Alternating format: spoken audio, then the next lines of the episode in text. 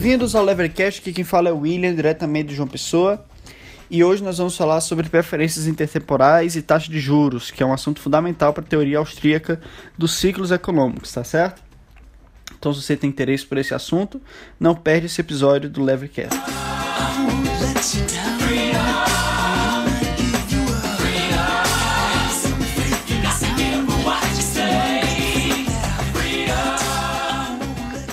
Então, é, normalmente quando nós queremos uma coisa, nós damos nosso dinheiro por um determinado produto ou serviço. Mas para nós conseguirmos fazer essa transação, é necessário que ambas as partes se beneficiem dessa troca, porque senão ela não acontece. Então, você só vai conseguir comprar alguma coisa se você vê nessa coisa um maior valor do que você vê no seu dinheiro e se a pessoa que está vendendo essa coisa vê no seu dinheiro o maior valor do que ela vê nessa coisa. Então no final, todo mundo tem que se beneficiar. E as trocas só ocorrem se as pessoas tiverem preferências inversas. Da mesma forma acontece se você deseja comprar dinheiro. Mas ora, o que é comprar dinheiro? Né? Você não chega com 50 reais para comprar 50 reais, porque seria ridículo. Ora, você já tem 50 reais. Você também não chega com 50 reais para comprar 40 reais, porque se você é uma pessoa normal, eu acredito que você valorize mais 50 do que 40 reais.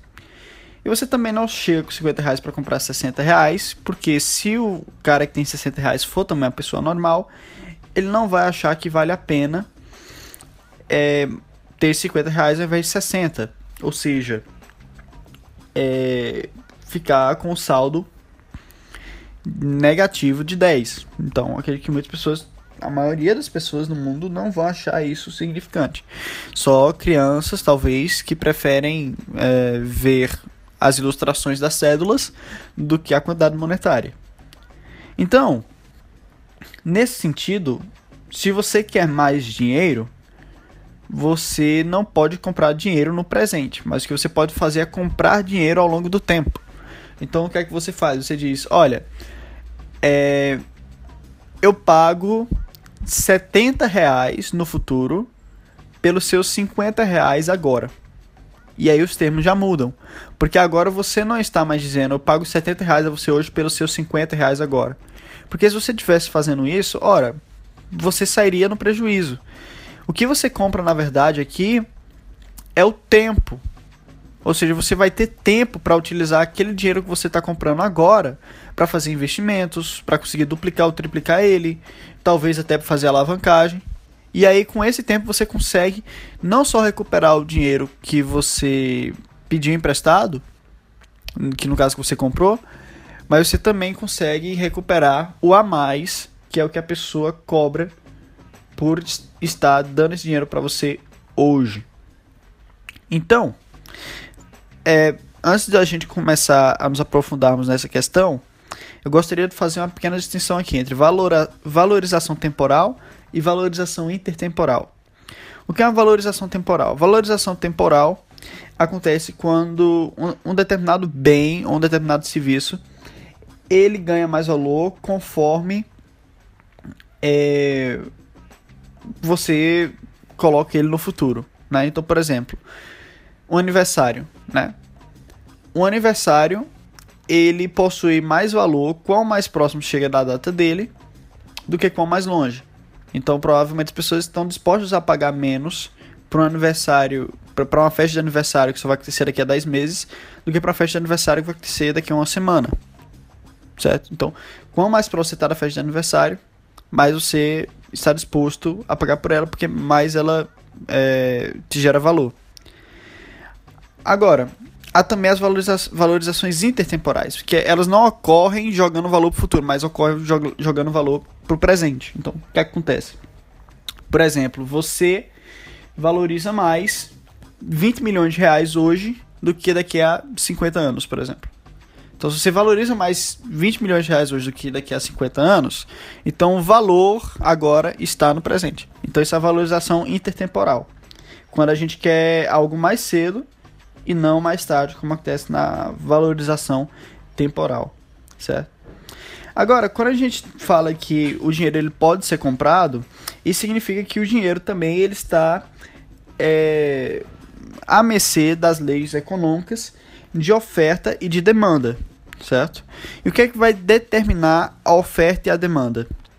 Vão ser as preferências intertemporais, certo? Ou as preferências temporais, se você preferir chamar assim.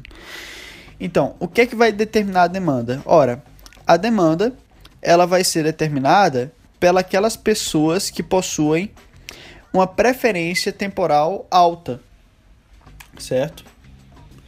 E a oferta vai ser determinada por aquelas pessoas que possuem uma oferta temporal baixa. Ora, o que é uma oferta temporal alta? Uma oferta temporal alta significa que eu coloco é, uma taxa de juro muito elevada sobre o que eu poderia emprestar, porque eu valorizo demais o meu dinheiro hoje. Que a garantia indicada seja uma libra exata da vossa bela carne a ser cortada e retirada da parte de vosso corpo que eu bem entender.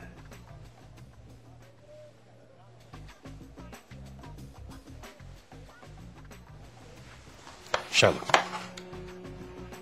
Eu selarei o nosso trato.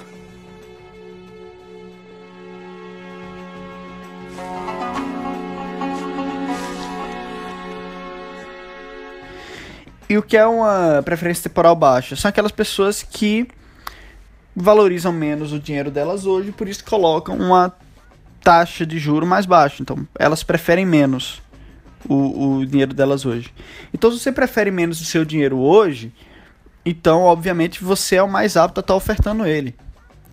Agora, se você prefere mais o seu dinheiro hoje, então isso significa que você está mais apto a demandar o, o, o dinheiro, certo? Ora, se você prefere mais dinheiro hoje do que dinheiro no futuro, então você é o tipo de pessoa que vai assumir dívidas, certo? E se você prefere o dinheiro no futuro ao dinheiro hoje, você é o tipo de pessoa que vai emprestar o seu dinheiro. Então é assim que a demanda e a oferta é determinada no mercado, é, no, no mercado de tempo. Ok. Agora eu gostaria que você imaginasse a seguinte situação. Imagina que sou eu e o Luciano, tá certo? E aí é o seguinte. Eu, William, eu acredito o seguinte. Eu prefiro R$ reais daqui a um ano. Depois eu prefiro mil reais hoje. Depois eu prefiro 1.090 daqui a um ano. E depois eu prefiro mil daqui a um ano.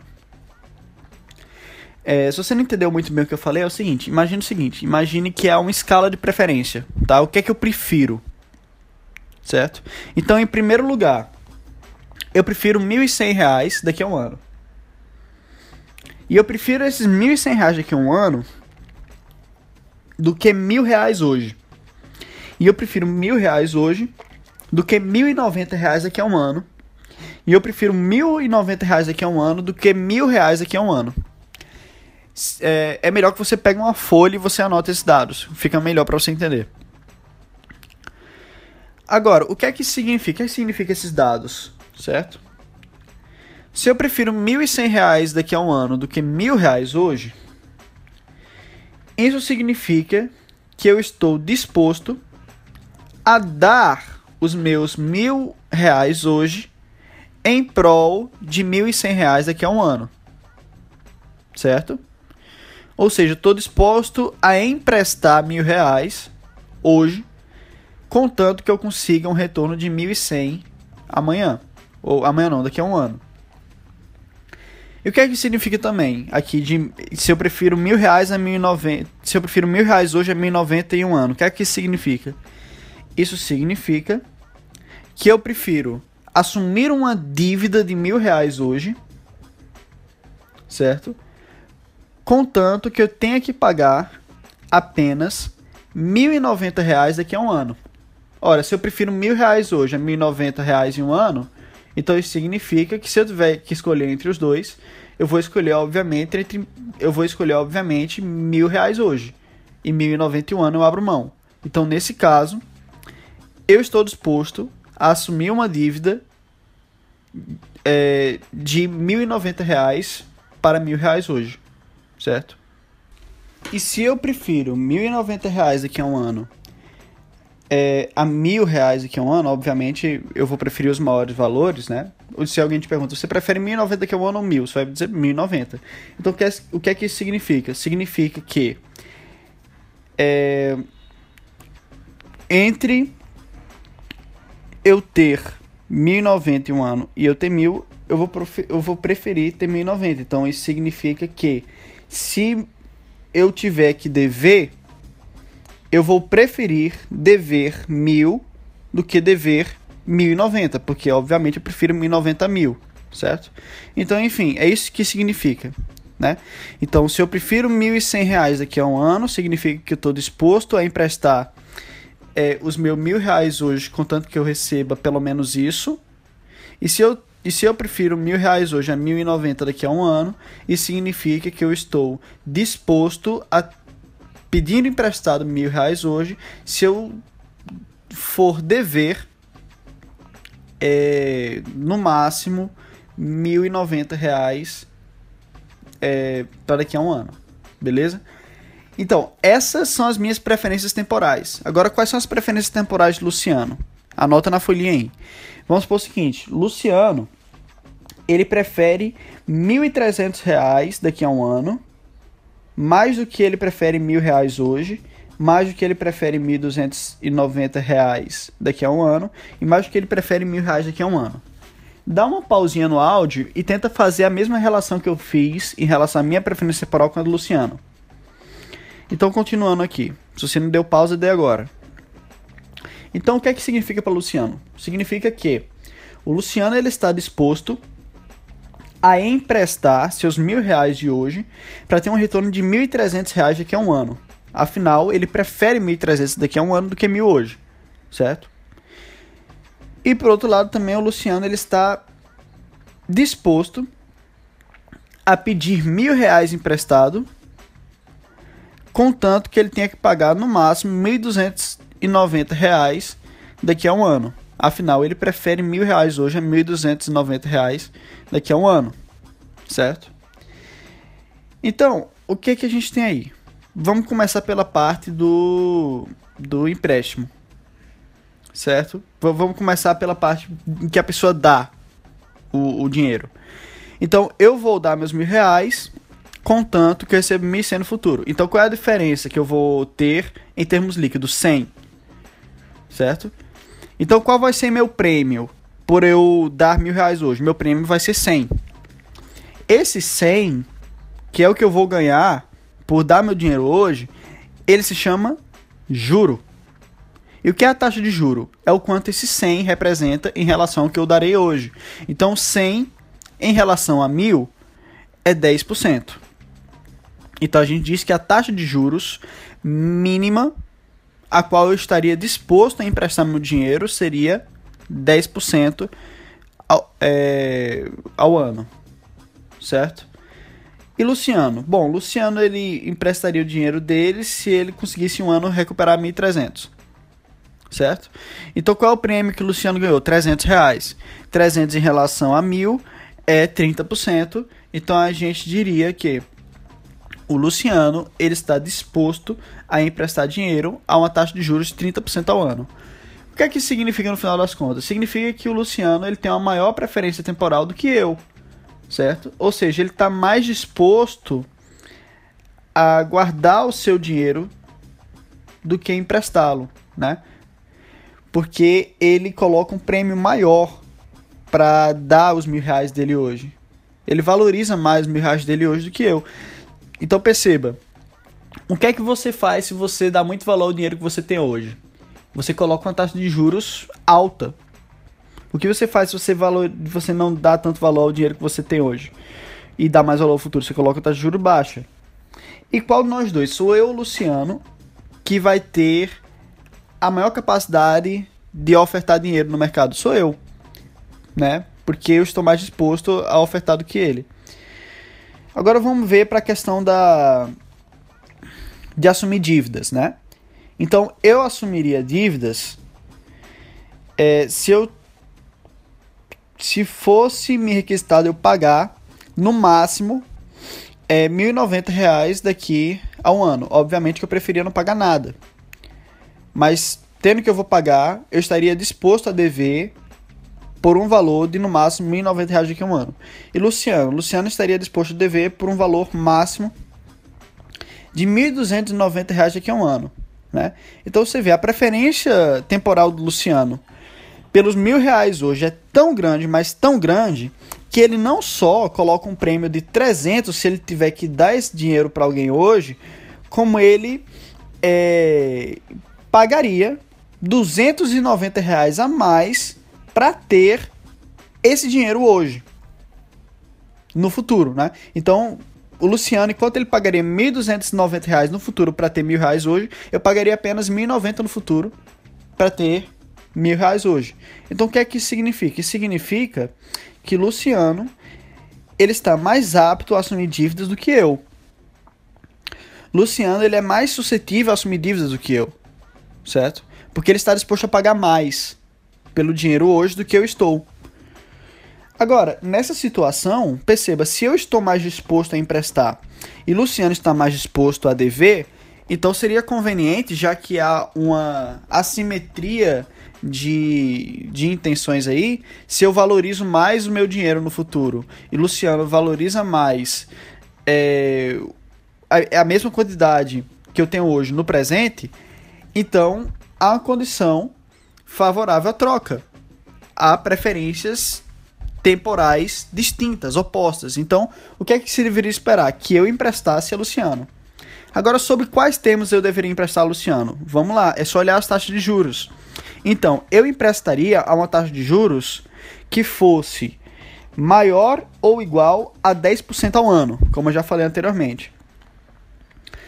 Agora, Luciano, como ele é, pagaria no máximo 1.290 no futuro por mil reais hoje, 1.290, 290 é a taxa de juros, não, 290 é os juros, então a taxa de juros vai ser 29%. Então o que é que significa? Que Luciano, ele pede emprestado a uma taxa de juros que seja menor ou igual a 29%. Então, o que é que significa? Significa que eu emprestaria a Luciano a uma taxa de juros que seja maior ou igual a 10% para satisfazer minhas preferências temporais e que seja menor ou igual a 29% para satisfazer as preferências temporais do Luciano.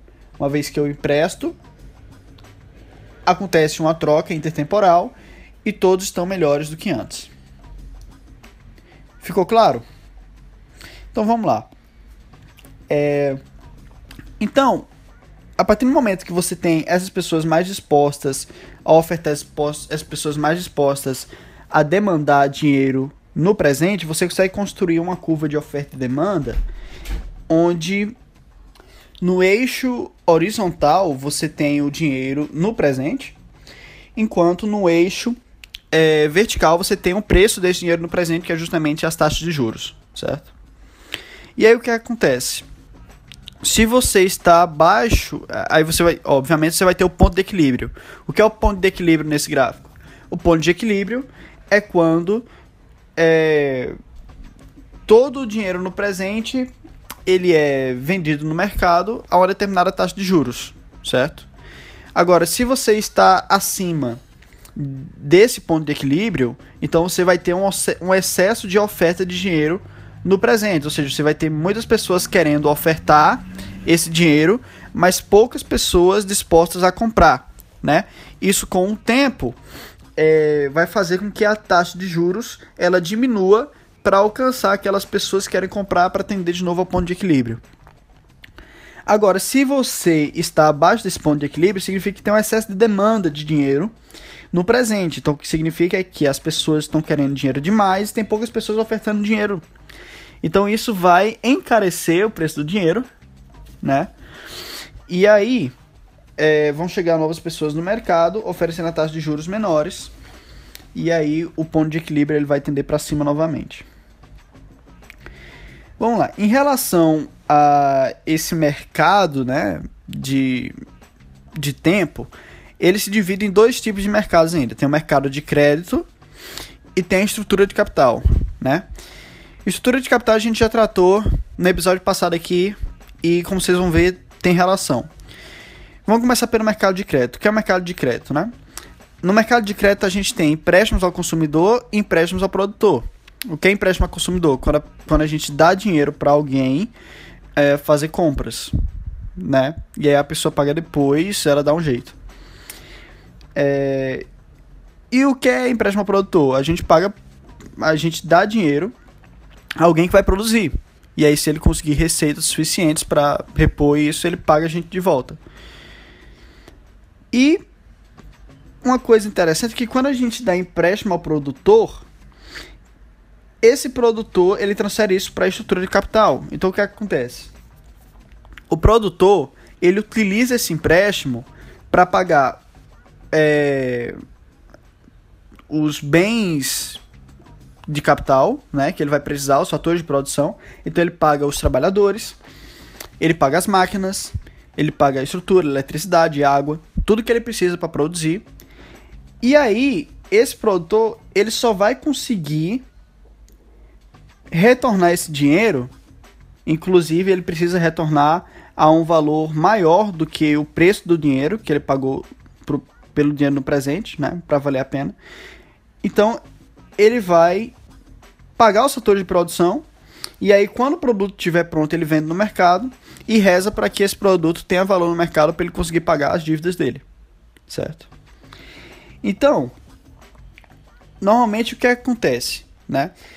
Tem as pessoas que deixam o dinheiro na poupança, né? E quando, qual, qual, é o tipo de pessoa que deixa dinheiro na poupança?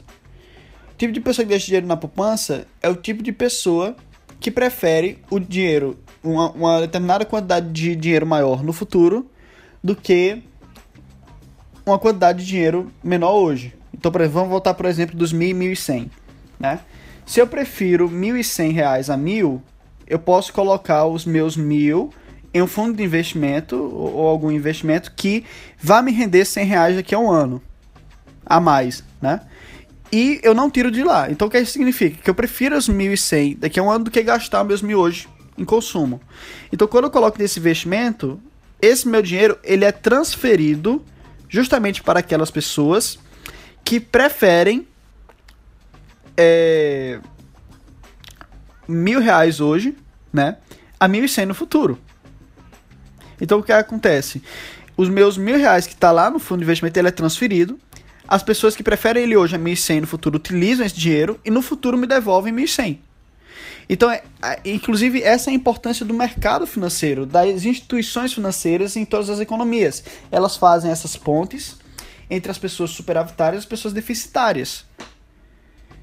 E quando se faz essa ponte e esses investimentos, inclusive a poupança, são direcionados para empréstimos ao produtor, isso estimula a economia e estimula novos empreendimentos, certo? Faz a economia girar mais rápido. E é o que causa também o, progresso econômico.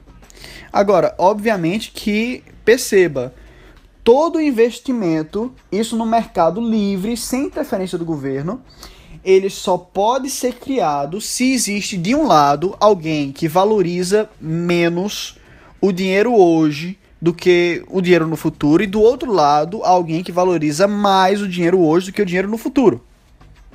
Certo?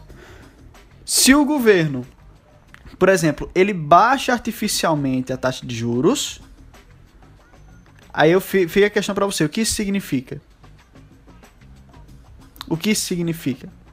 a gente vai abordar isso é, nos próximos capítulos, mas se você prestou atenção no que eu falei até aqui, você já consegue identificar. Bom, vamos lá. Então, é, então o que pode acontecer é o seguinte: pode haver também um deslocamento é, dos empréstimos dos empréstimos ao produtor para os empréstimos ao consumidor. Por exemplo, vamos supor que no mercado de empréstimo ao consumidor, a taxa de juros ela tá alta, ou seja, estão cobrando um preço muito alto pelo pelo pelo dinheiro no presente, certo? Enquanto isso, no mercado de empréstimo ao produtor, estão cobrando um preço muito baixo pelo empréstimo e pelo que, que é justamente pelo dinheiro no presente. Então o que é que acontece? Se o preço está alto, isso atrai pessoas para lá para emprestar lá no mercado de empréstimo ao consumidor e com, conforme essas pessoas vão chegando, essa taxa de juros vai diminuindo, certo? Essas pessoas vêm de onde? Normalmente lá do mercado de empréstimo ao produtor. Como o mercado de empréstimo ao produtor ele está é, com um preço muito baixo de, de dinheiro no presente, então isso significa que as pessoas que estão nesse mercado eles têm incentivo para migrar, migrar para aqueles mercados onde os preços estão mais altos, para eles conseguirem mais, é, mais prêmio, né? para eles conseguirem uma taxa de juro maior, conseguirem lucrar mais. Então o que é que eles fazem? Eles passam para outro mercado, quando eles passam para outro mercado, que é o mercado de empréstimo ao consumidor, isso baixa o preço do dinheiro no presente lá, ou seja, baixa a taxa de juros. Essa é a forma normal de se baixar a taxa de juros. E aí, quando eles baixam a taxa de juros lá, o que acontece? Vai faltar é, dinheiro sendo emprestado agora no mercado de produtor. Isso vai fazer com que a taxa de juros no mercado é, de empréstimo ao produtor aumente e aí fica nesse ciclo, né? Fica nesse ciclo em torno do ponto de equilíbrio. Ok, então essa é a forma natural em que você aumenta ou diminui a taxa de juros em diferentes setores, né? Então, o que é que se faz aqui no Brasil, né? Aqui no Brasil você tem o BNDES, né? O que é o BNDES? Diz, ah, a taxa de juro para o, o produtor vai ser dada aqui pelo BNDES, que é a taxa é, de juros de longo prazo da economia, TJLP, enquanto para os consumidores é a taxa Selic, né? Então o governo, ele define isso artificialmente. Não é tipo, ah, veja bem, tá uma taxa de juros alta aqui no, no mercado consumidor. Então eu, como é, alguém que, que tem muitos recursos para emprestar, então eu vou migrar para lá para conseguir esse dinheiro. Isso vai fazer com que baixe. E aí vai aumentar agora do produtor, porque vai faltar, e aí vai voltar a gente para cá. Não, não é isso que acontece. O que acontece é que o governo eles se reúnem lá no Copom para definir qual vai ser a taxa de juros é, básica da economia e qual vai ser a taxa de juros a, a longo prazo, certo? Então não é esse processo artificial, é, é, não é esse processo natural, na verdade, que ocorre hoje em dia. A gente vai ver as consequências disso já já, nos próximos episódios dessa série, tá certo? Então, é, existem algumas coisas que costumam afetar a taxa de juros, né? Por exemplo, a incerteza. Quando você tem um cenário de maior incerteza, a taxa de juros aumenta. Por que a taxa de juros aumenta no cenário de incerteza? Você tem que sempre pensar naquela questão inicial que a gente colocou. Se você tem menos certeza de que você vai recuperar realmente o seu dinheiro de forma completa no futuro, então, obviamente que você passa a valorizar mais o seu dinheiro no presente, né? Se você tem medo de perder alguma coisa, que é que você, que é que você faz? Você começa a valorizar mais aquela coisa que você tem. E essa valorização a mais do dinheiro no presente se reflete na taxa de juros através de um aumento. Você começa a cobrar mais. E esse é, é inclusive o cenário do Brasil. Outra questão que influencia a taxa de juros é a maturidade. Como assim a maturidade? É, é o quanto tempo vai levar para a pessoa é, recuperar o dinheiro que ela está investindo, né? Então, por exemplo, se eu digo, ah, eu estou emprestando mil reais, Aí você diz, ah, eu vou pagar próximo mês 1.100. Aí eu digo, beleza. Agora se você diz, ah, eu vou pagar daqui a 5 anos 1.100, aí eu já digo, opa. Como assim, né? Porque as pessoas, elas tendem a valorizar mais, né? O dinheiro no presente. As pessoas tendem a valorizar mais o dinheiro no presente. Então, se você está levando esse dinheiro para longe, então você precisa dar uma compensação a mais por ele, né? Ora, se você está afastando esse dinheiro de mim 5 anos, isso significa que eu vou ter que passar 5 anos sem consumir o que eu poderia consumir com esse dinheiro. Então, nada mais justo que você pague mais por ele. E também tem outra coisa que afeta a taxa de juros, que é o poder de compra, né? Poder de compra que a gente pode falar também que é a mesma coisa que inflação. Então, se o poder de compra ele diminui, isso significa que é, digamos, em 5 anos, vamos dizer que em 5 anos o poder de compra ele cai pela metade. Então, se em 5 anos o poder de compra cai pela metade, então eu devo cobrar uma taxa de juros duplicada. Porque senão eu vou receber um, um determinado valor de taxa de juros que, ao eu receber ele, é, talvez tivesse sido melhor nem ter emprestado, certo? Então isso também afeta a taxa de juros, ou seja, quanto menor o poder de compra, maior a taxa de juros. Então é isso, galera. Muito obrigado por terem escutado até aqui. Espero que vocês tenham entendido. É, deem replay, quem não entendeu. Façam uma folhinha que vocês vão entender tudo direitinho. Então, é, fica aí. Muito obrigado pela audiência. Se você gostou desse episódio, não esquece de compartilhar. Se você não gostou, compartilha também. E se você realmente gostou, tá aí embaixo a conta da Caixa Econômica Federal e a minha carteira Bitcoin para quem quiser ajudar. Valeu? Até mais, gente!